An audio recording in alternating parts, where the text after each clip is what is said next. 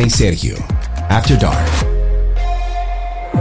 Saludos. Buenas tardes, buenos días y buenas noches. No sabemos a qué hora usted está escuchando este podcast, pero bueno, somos Karina y Sergio After Dark y estamos aquí para hablar de lo cotidiano alrededor de reflexiones sobre diferentes temas. Siempre tenemos especialistas, siempre tenemos la participación de nuestros amigos que nos escuchan a través de Twitter Spaces.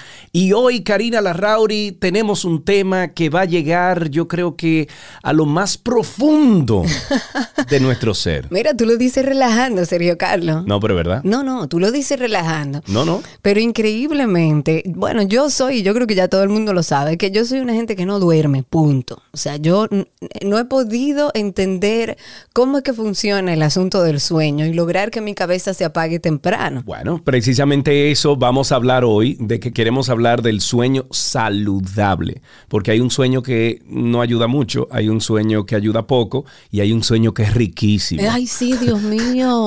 Ese es el que queremos conseguir hoy. Que yo lo he logrado como en algunos momentos de mi vida, pero todavía no llegamos ahí. Primero debemos reconocer que lamentablemente nuestra sociedad occidental moderna eh, nos ha vendido la idea de que excederse trabajando o estar constantemente activo es sinónimo de ser exitoso. Cuando Sergio Carlos y yo aplicábamos el hacer nada, no nos sentíamos culpables. sí, no nos sentíamos culpables, pero hay mucha gente que se siente culpable cuando está simplemente descansando. Entonces, eh, eh, digamos que toda esta vida agitada que llevamos te da cierto estatus, porque, ay, Karina sí trabaja, hasta se valora esa persona que trabaja 24/7, que esté disponible todo el tiempo a cualquier hora. Pero en medio de todo este proceso podemos colapsar, señores, si no nos preocupamos por algo que es esencial y se lo digo con conocimiento de causa hay que descansar. Sí, y parece, Karina, que esto es una noticia vieja y que no le ponemos mucha atención por alguna razón que no entendemos. Entonces, escuchen, la falta continua de sueño se ha asociado estrechamente con hipertensión, ataques cardíacos, accidentes cerebrovasculares, obesidad, diabetes, depresión, ansiedad, disminución de la función cerebral, eh, pérdida de memoria, un sistema eh, de inmune más debilitado, tasas de fertilidad más bajas para las mujeres y, y los hombres también, y trastornos psiquiátricos. Por eso eh, ya yo entiendo todo. Pero será por ti porque no por mí, ¿verdad? Ajá. Ustedes se han puesto a pensar que la falta de sueño con esto de la pandemia puede ser aún yo digo que más letal. Todo esto que hemos vivido nos ha alterado la vida en general. Yo recuerdo que cuando empezó la pandemia, Cari, yo tenía unos sueños, pero vivos, o sea, unos sueños con muchos colores. Pesadillas, yo he tenido. En el caso mío, no siempre han sido pesadillas, pero sí, hay veces que el sueño se torna, yo diría que complicado, ¿verdad? Por, por las imágenes que, pienso, las imágenes que me, que me vienen a la, a la cabeza, etcétera. Pero mayormente es la actividad cerebral para mí. O sea, yo no dejo ni un segundo de yo pensar, men. Yo tampoco. Sí, sí. Pero yo tengo conversaciones con mi cabeza, con mi mente. Le digo, mi amor, más o menos a qué hora que tú te vas a dormir. Vamos a hacer un plan. Ven, si tú quieres, yo escribo todo lo que tú quieras ahora y después Hablamos. déjame dormir. Pero bueno, la idea es que lleguemos no solamente a los dominicanos desde donde grabamos, sino a cualquier persona que esté padeciendo lo que Sergio y yo padecemos hace bastante tiempo. Falta de sueño, señores. Ay, sí, falta de descanso más bien. Pero miren, tenemos un excelente profesional en el día de hoy. Es psicóloga, es terapeuta del sueño con más de 15 años de experiencia y certificada como Expert Somnologist por la Asociación Europea de Investigación en Sueño. Ella es Marta Fernández Bolaños.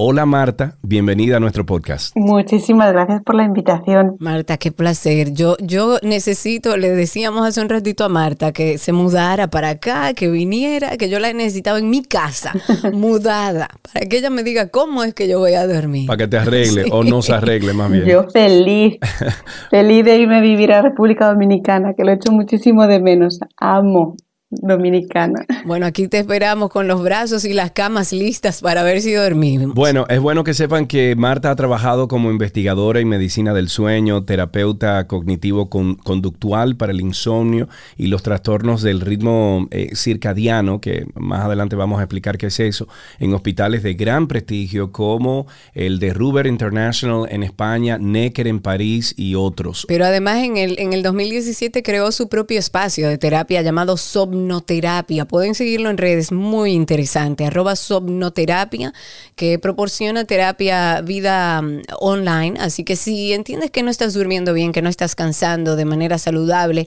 este podcast es para ti. Presta atención. Sí, señor. Marta, vamos a definir qué es el sueño para que tengamos un, un, marco teórico de lo que hacemos todas las noches o tratamos de hacer todas las noches. Excelente comienzo, porque todo el mundo duerme todo el mundo sabe lo que es la experiencia de dormir, pero definirlo no es tan sencillo. Hay más de 200 definiciones eh, diferentes. La que yo más uso es que es un estado eh, de conciencia alterado, en el que nos desconectamos de la percepción exterior. Pero no es una desconexión total, es una reducción, es decir, nuestros oídos van a escuchar un poquito menos, nuestros ojos van a sentir menos la diferencia eh, de, luz, nuestra piel va a sentir menos pues la presión o el calor. Pero, y ahí la gente que duerme mal y que viene al consultorio me dice, ¿cómo hago para desconectarme del todo? Y ahí es importante entender que en el sueño no nos podemos desconectar del todo, porque como dormimos muchas horas seguidas y no podemos olvidar que somos, que somos animales, estaríamos muy vulnerables durante muchas horas seguidas.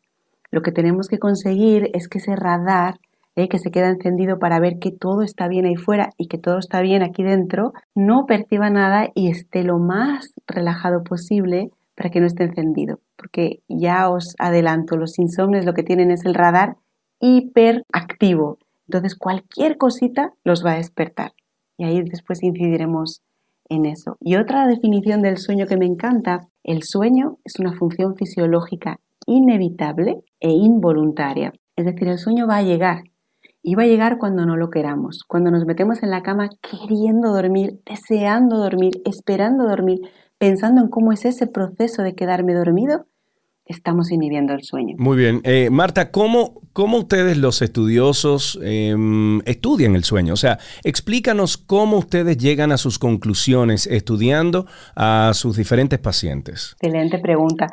Pues la única forma que tenemos de decir si alguien está dormido o no es con una polisomnografía. Una polisomnografía vas al laboratorio y te ponemos miles de cables que son captores que va a haber en la cabeza. los he visto en documentales y cosas así. Sí. Entonces, en la cabeza te la llenan de cables para ver la electricidad del cerebro, el electroencefalograma, también en la cara, en, en los músculos del cuerpo, alrededor, en el tronco para ver la respiración. Y ahí, a lo largo de los años, hemos ido em, llegando a consensos de cuáles son las características de las diferentes fases del sueño y de qué es patológico y qué no, qué tipos de ondas vemos ya sea en la cabeza, ya sea en la respiración, ya sea en los músculos, que consideramos patológicas o no. ¿Y tiene alguna estructura? Y hablabas de fases. ¿Cuáles son esas fases del sueño? Hemos llegado a un consenso que dice que hay cuatro fases. Okay. Una fase del sueño es la fase en la que soñamos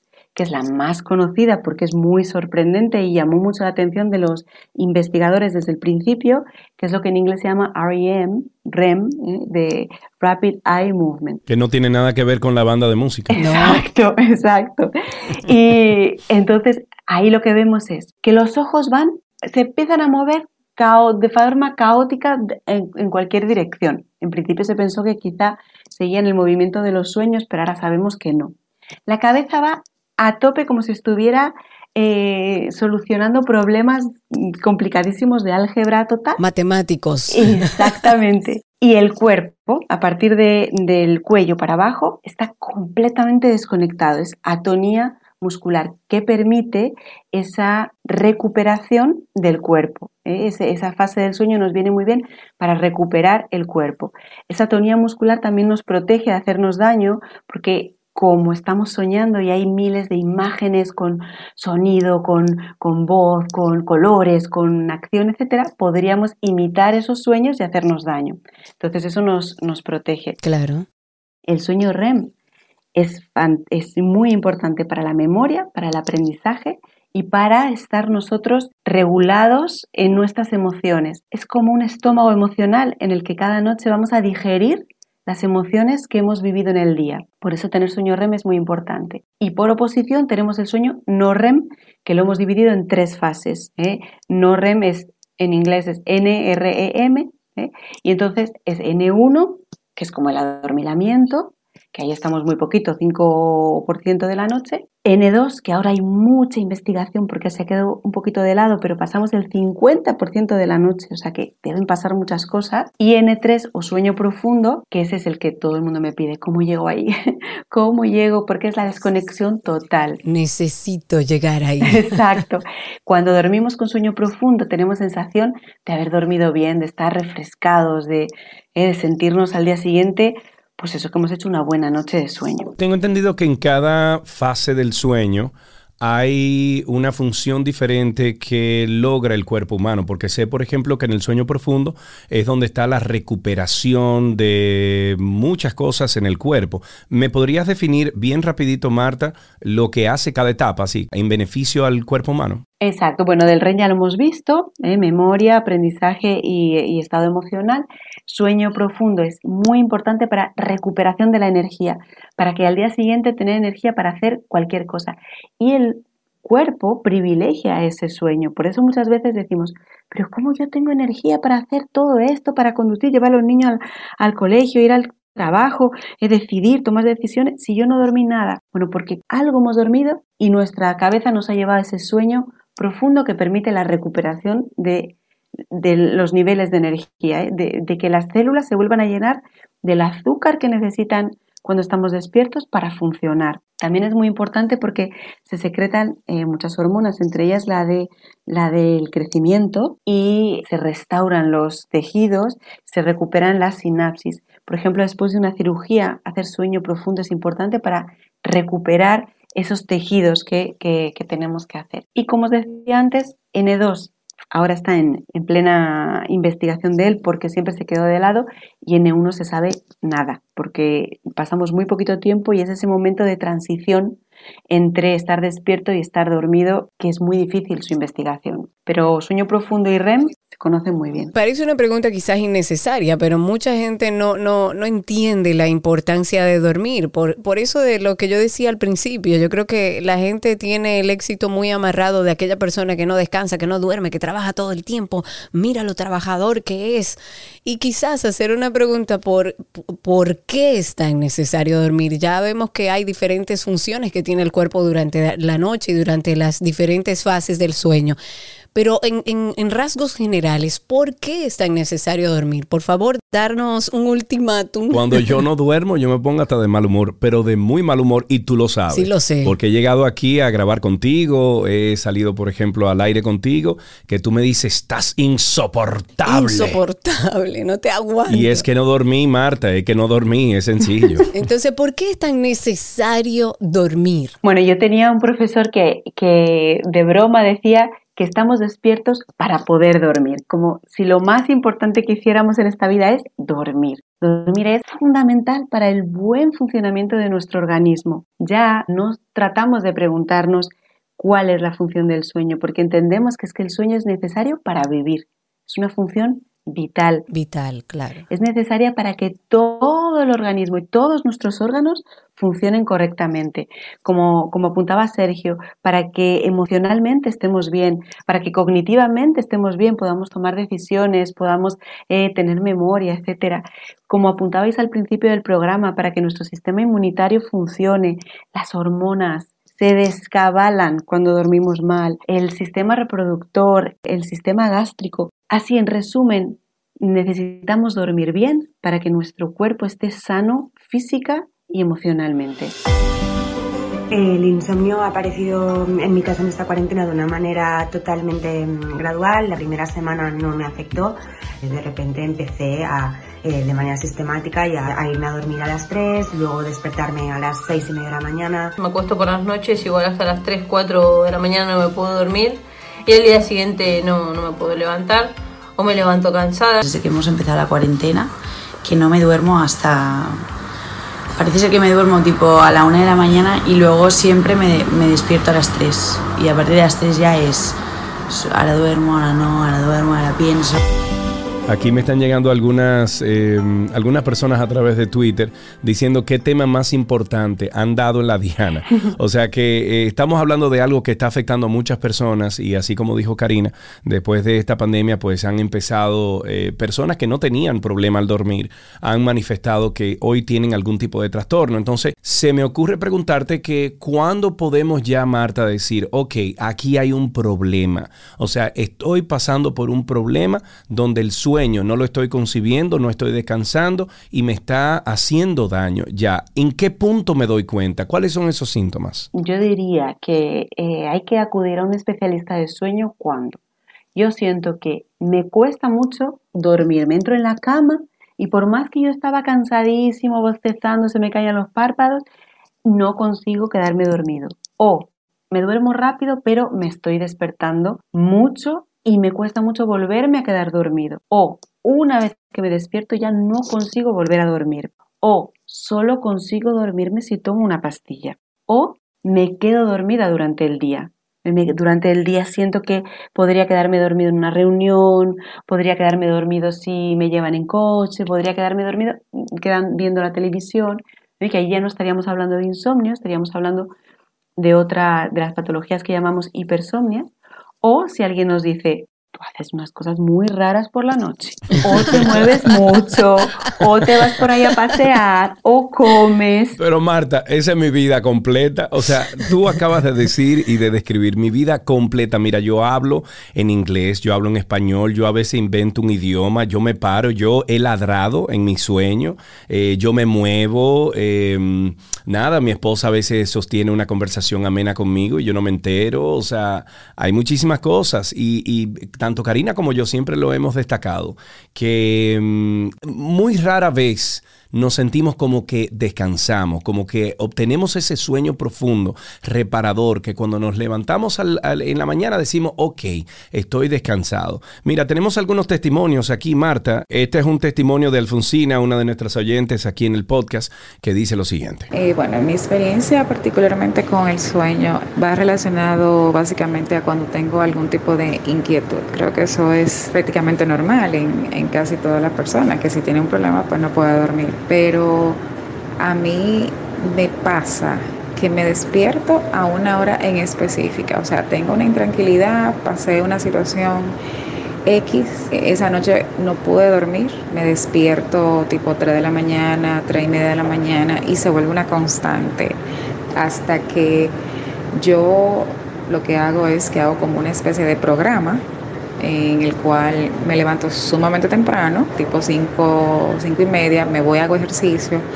En la tarde trato otra vez de hacer ejercicio hasta que mi cuerpo básicamente está lo suficientemente cansado como para poder regular las horas de sueño. Pero he sabido durar casi dos semanas con una situación parecida y es algo tan agotador, no solamente física, sino mentalmente. Y esa es la única opción que he encontrado de hacer mucho ejercicio. Eh, evidentemente, en muchas ocasiones me he lesionado porque es una constante, o sea, yo no puedo tener una mínima intranquilidad, la refleja en el sueño. Y peor aún, a veces tengo hasta lo que sería como una premonición, algo así. No sería el término que me gustaría utilizar, pero es algo parecido. O sea, cuando como que algo me siento que va a suceder, es también una constante que el sueño se me va a una hora específica hasta que se da la situación. Entonces, evidentemente, vuelve otra vez el círculo de que no puedo dormir y que duro varios días sin dormir. Y la única solución que he encontrado para eso es con el ejercicio. Ok, ahí teníamos entonces el testimonio de Alfonsina, una de nuestras oyentes. Marta, ¿qué pudiste identificar con, este testimonio? Bueno, varias cosas, interesantísimo. Una, eh, ella pasó un poco por, por encima, algo que hace que es excelente para recuperar el sueño de calidad, y es que dice que se levanta muy temprano esa, esa noche que, que duerme mal. Y eso es clave para acabar con el insomnio. Eh, una de las de los factores que entendemos que mantienen el ciclo de las noches malas es el decir, bueno, ¿qué estrategia puedo tener para recuperar horas de sueño o para combatir el cansancio? Y ahí nos quedamos mucho en la cama o hacemos siestas o nos metemos antes en la cama o nos tomamos una pastilla para dormir o tomamos mucho café, etcétera. Y justo hay que hacer lo contrario, hay que desafiar al cuerpo, meterse en la cama más tarde, levantarse más pronto y ahí crear lo que llamamos una deuda de sueño. Después ella habla de que hace ejercicio en la mañana y en la tarde. Una cosa excelente también porque el sedentarismo es el gran enemigo del sueño y, el gran amigo del insomnio. Lo que dice es que hace eh, mucho ejercicio en la mañana y en la tarde. Y ahí me gustaría apuntar algo que puede ser interesante y es que si hacemos mucho ejercicio muy cerca de la hora de dormir, eso puede ir en contra del sueño, porque cuando hacemos mucho ejercicio elevamos nuestra temperatura corporal y eso puede hacer que nos cueste dormir o que nos despertemos en mitad de la noche. Entonces yo le diría, excelente, sigue haciendo ese ejercicio extra, pero asegúrate de que separas el ejercicio de la hora de irte a dormir unas seis horas. Y por último, eh, bueno, el tema de la inquietud, que evidentemente cuando estamos ante un problema, ante una preocupación, algo que tenemos que solventar, todas las personas tienen una válvula de escape. Eh, hay personas que van a empezar a morderse las uñas, o que se les va a caer el pelo, o que tienen gastritis, y hay otros que es el sueño. Ahí es eh, dentro de, entra dentro de lo normal, pero tenemos formas de trabajar esa ansiedad para que no afecte el sueño con control de pensamientos, focalización en lo positivo que ha pasado en tu día, planificación, ejercicios de resolución de problemas, etc. Ok. ¿Cuáles, en, en, función a lo que han estudiado, a lo que sabes y a tu clínica con los pacientes, si han logrado ustedes identificar las causas de un trastorno de sueño? ¿Cuáles son las más comunes? Del insomnio crónico. Bueno, el insomnio crónico no es una enfermedad neurológica, no es una enfermedad hormonal, no es una enfermedad genética y no es parte del envejecimiento. Esos son mitos y es falso y por eso no hay ninguna medicina que diga, ay, me salvo la vida perfecto, estoy con esta pastillita y ya duermo bien. Es una enfermedad cognitivo-conductual. Es la mezcla de qué hacemos y cómo interpretamos las cosas que nos pasan. Entonces, cómo llegamos al insomnio crónico y cómo hacemos para solventarlo. Yo soy una persona, bueno, pues que duermo bien y un día me pasa algo que me estresa. ¿eh? que puede ser, pues como decíais antes, un trabajo en el que tengo que trabajar mucho y entonces me siento que, pues que lo tengo que dar todo y que soy súper exitoso. O tengo un bebé, o se me rompe el corazón porque pues me dejaron, o tengo un gran examen. Y ahí empiezan las noches cortas, las malas noches, etc. Si eso que me estresó pasa rápido, pues yo vuelvo a mi sueño normal y ya está. Pero si duran en el tiempo, el insomnio es tan agotador, tan angustiante, tan invalidante, que vamos a iniciar dos procesos. Por un lado, vamos a empezar con esas estrategias que al principio nos van a funcionar, pero que a la larga están sosteniendo el insomnio, que es, como os contaba antes, tomo más café, me meto antes en la cama, dejo de hacer ejercicio porque estoy agotado, me pongo a hacer mucho ejercicio al final del día a ver si eso me cansa y por otro lado empiezo a preocuparme por el sueño. Una cosa que yo nunca le di mente, que yo me metía en la cama, cerraba los ojos y por la mañana me volvía a levantar. Yo le tengo, Marta, una envidia a mi esposa Gaby, porque Gaby me dice, mi amor, me da un besito y a los dos minutos Gaby está roncando. O sea, literal. No, no, Federico en lo que se voltea. Adiós. ¡Boom!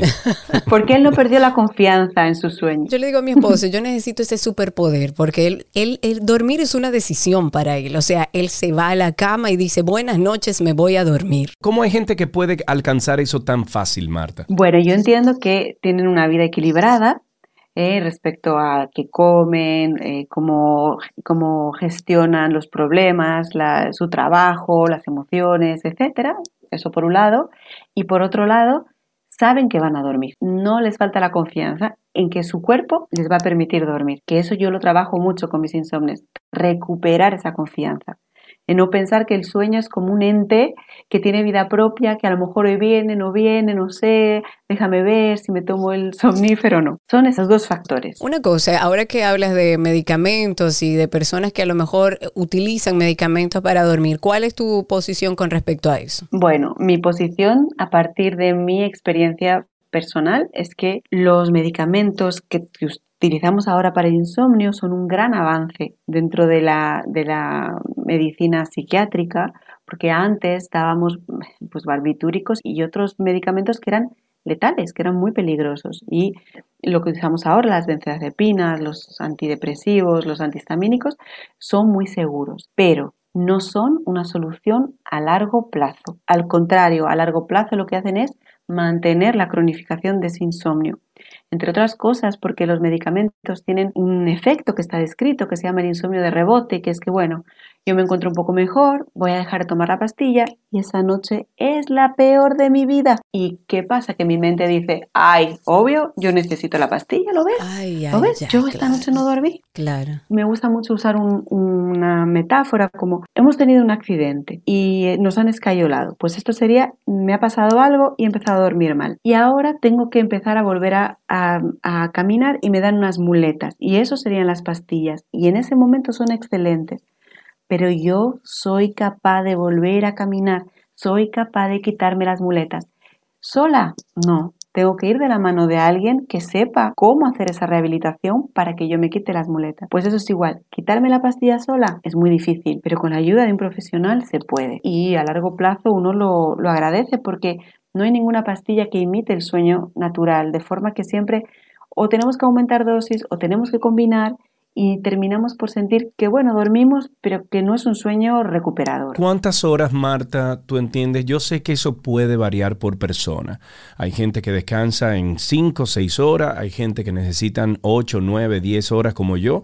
Yo si no duermo 9 horas, yo no me siento como que descansé. Entonces, ¿tienen ustedes alguna tabulación? ¿Tienen ustedes algún estudio que demuestra que eso varía por persona o hay una, una media, vamos a decir? Bueno, se sabe que la necesidad de sueño eh, está mm, distribuida en una campana de Gauss, de forma que el 90% de los adultos, si estamos hablando de personas entre los 35 y los 65, necesitan entre 6 y 8. Y después están las dos bolas, eh, un 5% por abajo y un 5% por arriba, que pueden necesitar entre 4 y 6 o pueden necesitar entre 8 y 10. Todos están durmiendo lo que necesitan todos, entre comillas, son normales, ninguno es patológico.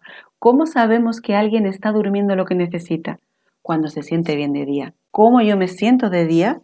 Si yo estoy con, energía, si estoy feliz, si estoy con fuerza, si puedo encarar mi día con energía, estoy durmiendo lo que necesito. ¿Necesito nueve horas? Las necesito. ¿Necesito solo cinco? Tampoco es un problema. me llega mucha gente que me dice, es que yo he leído eh, eh, eh, en el periódico que si no duermo siete mm, me va a pasar algo malo dentro de unos años. No, no. Tú tienes la suerte de que con cinco horas es suficiente. Más horas del día tienes para, para aprovechar. Y eso es uno de los grandes mitos que hay que desmitificar sobre el sueño. No todos necesitamos siete horas. Dormir nueve no es bueno, dormir cinco no es bueno lo que el cuerpo nos pida, con lo que nos sintamos bien. Marta, ¿tú tienes algún, alguna técnica que podríamos compartir con, con, todo el que nos está escuchando ahora mismo, con Karina y conmigo, que tanto lo necesitamos? ¿Algunas técnicas que puedas compartir, Marta? Muy importante, tener una higiene de sueño saludable. ¿Cómo es eso? Y el sueño se limpia, Marta. ¿Y cómo lo lavamos? ¿Cómo, ¿Cómo, lo lavamos, Marta? Vamos a dar aquí los truquis de lavado del sueño. Primero, horarios regulares de sueño. No vale que hoy estoy cansadísimo, me meto en la cama a las 10, pero mañana déjame que tengo que aprovechar a terminar este trabajo o que tengo que ver esta serie de Netflix y me acuesto a la una. Muy importante. A la hora que me acuesto, a la hora que me levanto, lo más regular posible. No estar demasiado en la cama, tratar de dormir de más nos va a dar cansancio e intentar incluso ahorrarse media horita. Si yo siento que con, con siete horas estoy bien, pues ¿eh? procurar estar en la cama siete horas y media, no más. Eso también es muy importante. El contar ovejitas, ¿eso funciona todavía? ¿O Oye, eso es de los ahora. 60? Es verdad, hay gente, mira, a mí me ha funcionado, incluso yo lo he utilizado varias veces, Marta, donde yo me pongo a contar o me pongo a imaginarme algo, a pintar algún tipo de historia en mi mente y eso me lleva a mí a un, un momento de zen, ¿verdad? Un momento de, de- de paz que me ayuda al dormir. Entonces, te pregunto si, si eso es en realidad una técnica o fui yo inventando. Eso es una técnica. Entonces, si estamos contando ovejitas esperando dormirme, es lo que decíamos al principio. Estamos llamando al sueño, estamos queriéndonos dormir, lo estamos bloqueando. Espantando. Exacto. Si yo estoy contando ovejitas o imaginándome en una playa eh, o, o donde sea un lugar feliz para nosotros y no hay como un pensamiento por detrás de, bueno, a ver si esto me ayuda a dormir, sino que de verdad estoy en ese proceso, el sueño va a llegar. Es una buena técnica. Porque a mí lo que me pasa es que yo no, yo no puedo contra- controlar mis pensamientos. O sea, mi, mi, mi mente va de un pensamiento a otro, de un pensamiento a otro, de un pensamiento a otro. O sea, a mí no me... Y no estoy pensando en que me quiero dormir. Simplemente mi cabeza está tan activa y yo siento que, que no tengo control. Porque cuando me doy cuenta de que se está yendo a muchísimos pensamientos, digo, ok, vamos otra vez, vamos a ver si logramos... Y, y no logro controlar los pensamientos. ¿Hay alguna manera? Para eso, Karina, lo que hacemos es obligarnos a tener pausas durante el día para pensar en esas cosas. Porque, ¿qué pasa? Estoy todo el día, corre que te corre, tengo que hacer esto, tengo esta reunión, tengo este email, tengo... Y no damos espacio a la mente. ¿Y dónde encuentra el espacio la mente? En la noche, cuando ya nos metimos en la cama, ahí se pone a pensar en esto, en lo otro, en lo que tengo que hacer en la vacuna, en el regalo que le tengo que hacer a no sé quién, hay que tengo que recordarme de hacer. Entonces, durante el día voy a ponerme pausas en los que dejo a mi mente que divague para que no llegue a la noche como si fuese una olla expresa a punto de estallar. Eso es una, una de las primeras técnicas. Yo uso muchas técnicas de escritura. Termina nuestra jornada laboral, déjame que escriba todo lo que tengo que hacer para mañana, para limpiar esa mente, para hacer como del cuaderno una caja en la que todo entra ahí. Y ahí yo también tengo más fuerza para decirle a mi mente, no, no te dejo, no te voy a, no voy a pensar esto porque ya está en mi caja. No me vas a controlar, te voy yo a controlar a ti. Exactamente. En la noche está esa lucha entre la ansiedad, que es como un bebé, que le quiere que la satisfagamos ahora, en el momento, y está nuestra fuerza de voluntad. Y ahí es como, mira, ansiedad, no te voy a dar de comer porque eso es malo para mí. Me estás pidiendo, por ejemplo, saber la hora. No te lo voy a decir. Me estás pidiendo que recuerde esto porque eso me hace sentir bien, me hace sentir un, por ejemplo, un gran profesional, pero no te lo voy a dar ahora. Mi fuerza de voluntad comanda. Obviamente no se aprende de un día para otro, pero a base de ejercitarse funciona y se deja y se controlan, se ponen bajo control, dominados esos pensamientos. Marta, entonces, ¿cuáles son algunos eh, recursos que podemos nosotros eh, buscar, a, a lo mejor en, en- en redes sociales, en, en páginas web, que nos ayuden con este proceso de, de mejorar nuestro descanso? Porque en realidad eso es lo que es. Bueno, los mejores recursos están en mi cuenta de Instagram. Claro. claro, por supuesto. Eh, y yo creo que eso, o sea, cuidar que durante el día tengamos una vida saludable, con una dieta equilibrada, eh, con mucho triptófano, muy importante, que sea rica en triptófano, que es un aminoácido, que está en miles de, de alimentos y que sirven para que luego hagamos melatonina, muy importante para dormir bien, que no seamos sedentarios. Aqu- Aquellas personas, ahora que tú lo mencionas, Marta, aquellas personas que consumen la melatonina todos los días, ¿eso también es saludable o tú lo, eh, qué sé yo, lo recomiendas como alterno? Bueno, la melatonina no es un hipnótico. Eh, La melatonina es una hormona natural que todos secretamos, incluso las personas que la toman en pastilla, y que le va a informar al cerebro que es de noche y que por lo tanto tiene que hacer lo que necesita. Yo no conozco ningún caso en el que sea necesario, a no ser que haya un trastorno circadiano. Un trastorno circadiano es que la melatonina, pues porque eres así, se decide que empieza a secretarse a las 12 de la noche y entonces te da sueño a las 2 de la mañana, no hay forma de dormirse antes de esa hora y entonces mis noches son muy cortas porque yo necesito levantarme a, las 6 para ir a trabajar y entonces tengo noches muy cortas de 4 horas. Ahí sí vamos a usar melatonina. Vamos a usar melatonina con las personas que trabajan en otros ritmos, como las personas que trabajan de noche o que trabajan a turnos o cuando estamos en un jet lag. En medicina del sueño, la melatonina se usa para poner el cerebro en un horario conveniente. Pero yo a largo plazo nunca dejaría a uno de mis pacientes con melatonina. Es muy segura, ¿eh? los, los estudios que hay hasta ahora dicen que es muy segura, que tiene pocos efectos secundarios a corto y a, pla- y a largo plazo, pero no hay estudios de 5 años tomando melatonina o 10 años tomando melatonina o 15 años tomando melatonina. Y como es una hormona natural, el hecho de tomarla en exceso sí puede tener efectos y que nuestra glándula eh, pineal se desregule o simplemente deje de, de funcionar porque se la estamos dando de otra forma. Nunca lo recomendaría a largo plazo. A largo plazo, ok. ¿Y qué hacemos, por ejemplo, eh, en dos puntos finales con los aparatos electrónicos antes de dormir? Que mucho he leído sobre eso, pero además, ¿cómo gestionamos ese miedo a no dormir? Porque, por ejemplo, y en mi caso, me pongo de, como ejemplo otra vez, yo me voy a la cama con el temor de ¿cuándo será que mi mente me dejará dormir? Dispositivos electrónicos. Apagarlos dos horas antes de irse a dormir. Todos los dispositivos electrónicos, que sea ordenador, que sea teléfono, que sea tablet, emiten una luz que se dice que es eh, luz de onda azul, que nuestro cerebro la identifica como luz solar. Entonces dice, bueno, pues mmm, debe ser de día, debe ser que todavía no tengo que mandar a esta persona a dormir.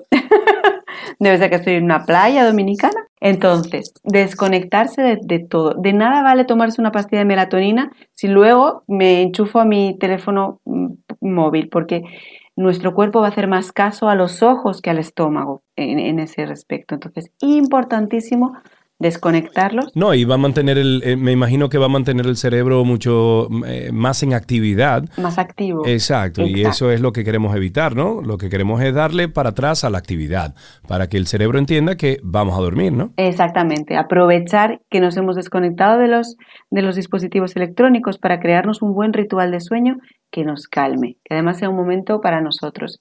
Ese ritual, hacerlo lo más mmm, parecido posible cada día, ¿eh? porque nuestro cerebro funciona muchas veces por asociación. Hábitos. Exacto. De, Ay, mira, ya Karina está bajando las persianas, ya bajó la basura de casa, ya está preparándose la ropa para mañana. Ah, ya empieza a bostezar, y le empiezo a mandar esas señales de sueño. Puede ser también un baño, puede ser escuchar un podcast tranquilo o una música que me gusta o darme una crema o hacer unos ejercicios de yoga, de relajación, de estiramiento. Todo eso va a hacer que bajen las revoluciones ¿eh? y que nuestro cuerpo ya empiece a prepararse para ese descanso. Tengo aquí, Marta, a Alberto que me manda un mensaje a través de, de, WhatsApp. Pregúntale a Marta que si están trabajando en una máquina del, del, sueño, léase algo como Inception. ¿Tú te acuerdas de la película Inception, Marta? Sí, sí, sí, sí, perfecto. Es como que le pongan algo eh, que sea on-off. Que si existe una máquina de esa.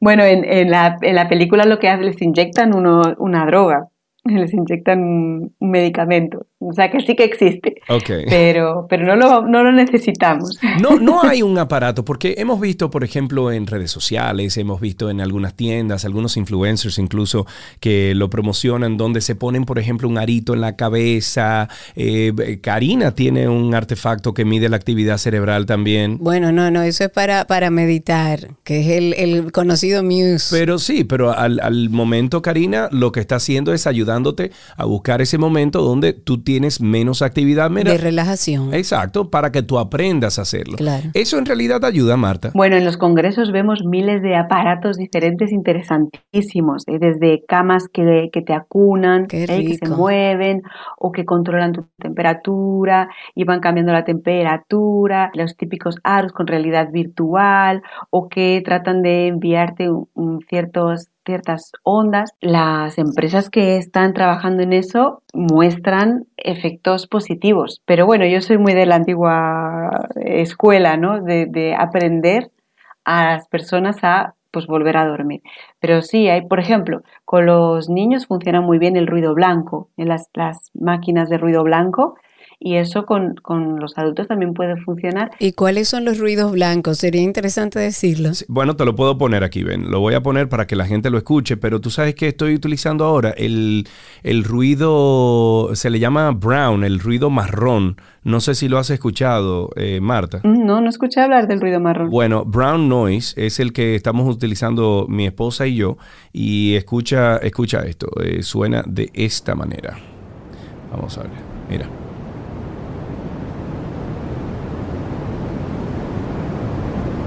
Como puedes darte cuenta, el, blanco es un poquito más amplio en frecuencias altas. El marrón está entre una frecuencia baja y frecuencia media. Eh, suena como la playa incluso, escuchen. Y eso lo pueden buscar en, en YouTube como Brown Noise. Y vamos a darle entonces la, el White Noise para que ustedes vean cuál es la diferencia entre Brown Noise y White Noise. Aquí está el White Noise, que es, eh, como dije, tiene una frecuencia alta un poquito más pronunciada. A mí particularmente, Marta, el White Noise me, me causa como ruido en el cerebro. Esa es la diferencia entre el white noise y brown noise. Me encantaría saber eh, más adelante, Marta, qué piensas del brown noise cuando ya lo pruebes, a lo mejor en tu casa o algo así. Eh, aquellos que tienen Alexa y que tienen Google y que tienen eh, Siri y todo eso, le pueden decir a sus aparatos inteligentes, le pueden decir, fulana, toca brown noise y le toca el brown noise. Y para muchas personas puede ayudar, porque lo que hace es eso que decíamos de que, de que las personas insomnes tienen como el radar muy activo, estos ruidos lo que hacen es amortiguar tu cualquier eh, ruido que haya y como, como que te mece, de forma que ese radar no detecta que haya problemas y por eso ayuda a dormir. Ok, nos habíamos quedado con algo pendiente, Marta, sobre la gestión del miedo a, a no dormir, sobre esas personas como yo que van a la cama con el miedo de, ok, ¿a qué hora me duermo hoy? Esa es la parte más complicada, eso es lo que más necesita como la ayuda de un terapeuta, ¿no? Entonces, ¿cómo hacemos en, en terapia? Primero, ponemos en orden la higiene del sueño. Segundo, enseñamos a la persona a relajarse con muchas técnicas eh, de control de pensamientos, etc. Y después trabajamos desde la, para, para gestionar ese miedo al insomnio, a no dormirse, trabajamos desde la terapia eh, cognitiva, de forma que entendemos que nuestras emociones son el resultado de nuestra interpretación del mundo. Entonces, si yo siento que es horrible, que es lo peor que me puede pasar, que es fatal, que esto que no puedo dormir, me voy a angustiar, me voy a ansiar. Entonces, ¿qué es lo que trabajamos? Trabajamos, ¿realmente es lo peor del mundo? Vamos a imaginar juntos qué puede ser lo peor del mundo. Y después, ay, entonces hacemos una gradación, es un pequeñísimo ejemplo ¿no? de lo que podemos hacer en terapia y el insomnio se nos queda como por abajo. Ok, ¿con qué otras palabras lo puedo expresar? No es agradable, pero es soportable. Sé que puedo porque ahora tengo técnicas, sé que mañana voy a dormir mejor porque eh, hoy mm, pues no dormí tan bien y mañana va a ser un día horrible, mañana no voy a tener energía. Eso es, eso es verdad. ¿Te ha pasado alguna vez que no tengas energía, te hayas quedado catatónico en tu casa? No, no es verdad. Mañana voy a estar cansado, pero voy a tener energía. ¿eh? Y ahí buscamos, ok, ¿qué podemos hacer? ¿Qué, ¿Qué te encanta hacer? Bueno, pues me voy a ir a comprar este helado que me encanta y así me doy una alegría y voy a ir a, pasear con mi amiga que siempre me hace reír. Ok. Y ahí vamos como que ese monstruo peludo con garras que es el insomnio se va haciendo cada vez más chiquitito y cada vez más manejable hasta que desaparece. Ok, ahí tenemos el testimonio de Natalie que quiere hablar con nosotros. Adelante, Natalie. Eh, en el 2016 experimenté o pasé por una depresión, lo cual que atravesé por insomnio y me alteraba el sueño. Como no podía dormir o no podía descansar bien, cualquier sonido pequeño me despertaba y entraba a la fase de que es el sueño entre la fase 1, fase 2 y fase 3, que es casi caer al sueño humor, pero no, no caía o no caigo más bien profundamente, lo cual hace que cualquier sonido me, me despierte.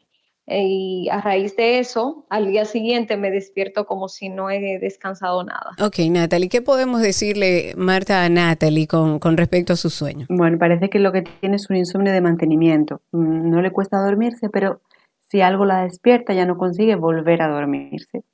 Entonces, un brown noise podría intentarlo, a ver si le funciona Ah, para que justamente... ves, nuevas tecnologías. Marta, te enseñé algo. Claro. Yo aprendí mucho de ti, pero te enseñé algo.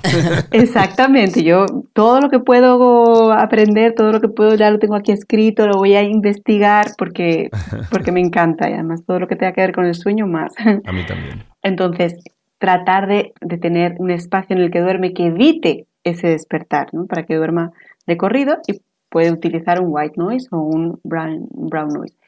Si se despierta, que salga de la cama, evitar quedarse en la cama porque entonces va a asociar la cama con esa angustia, con ese estrés, con ese no consigo dormirme, etc. Que salga de la cama, se vaya a la sala, haga algo neutro, que puede ser leer, pintar, escribir, en fin, una meditación y que vuelva a la cama. Muchas veces eso que cuesta tanto es como si cogiéramos carrería y nos volvemos a dormir, volver a dormir y ya dormimos de corrido y sobre todo evitamos esa asociación entre estar en la cama y estar despierto, angustiado, etc. Y la cama queda limpia de mm, asociaciones con emociones negativas. Ok, una cosa, Marta, antes de despedirte, yo conozco varias personas, eh, pero una en particular hace poco tiempo tuvo una situación de que, bueno, es sonámbula y ella se levantó de la cama, abrió la puerta, bajó y se despertó por el frío, porque vive en Estados Unidos, en la parada del bus.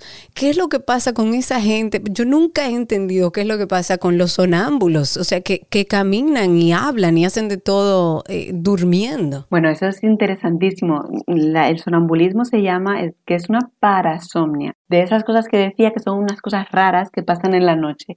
Es un estado mixto en el que el cerebro consigue estar en el sueño más profundo, pero una parte se despierta. ¿no? Por ejemplo, en el caso de los sonámbulos, toda la parte motora.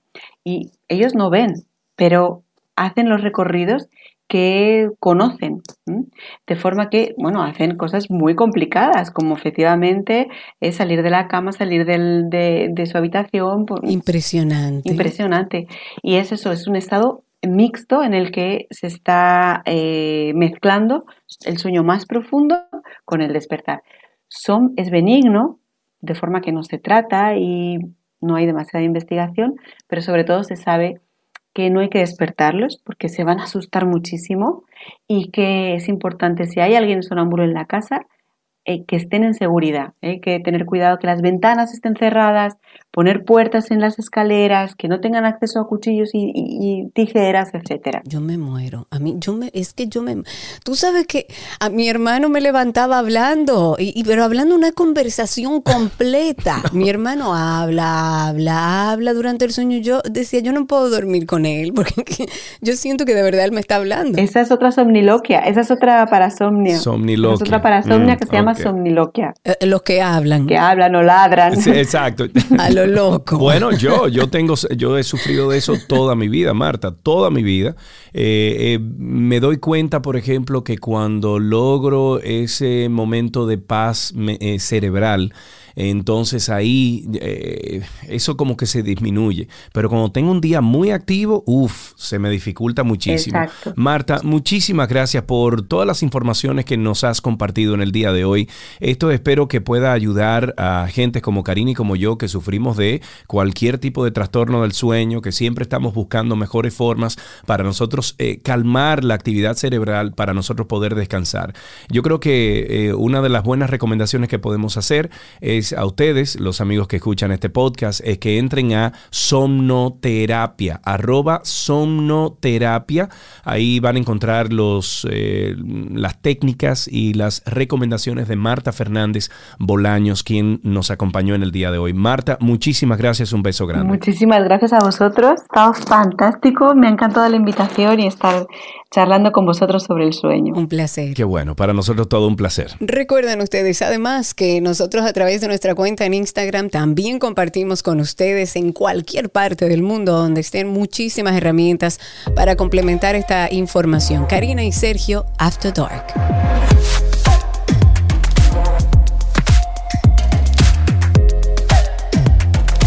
Karina y Sergio, After Dark.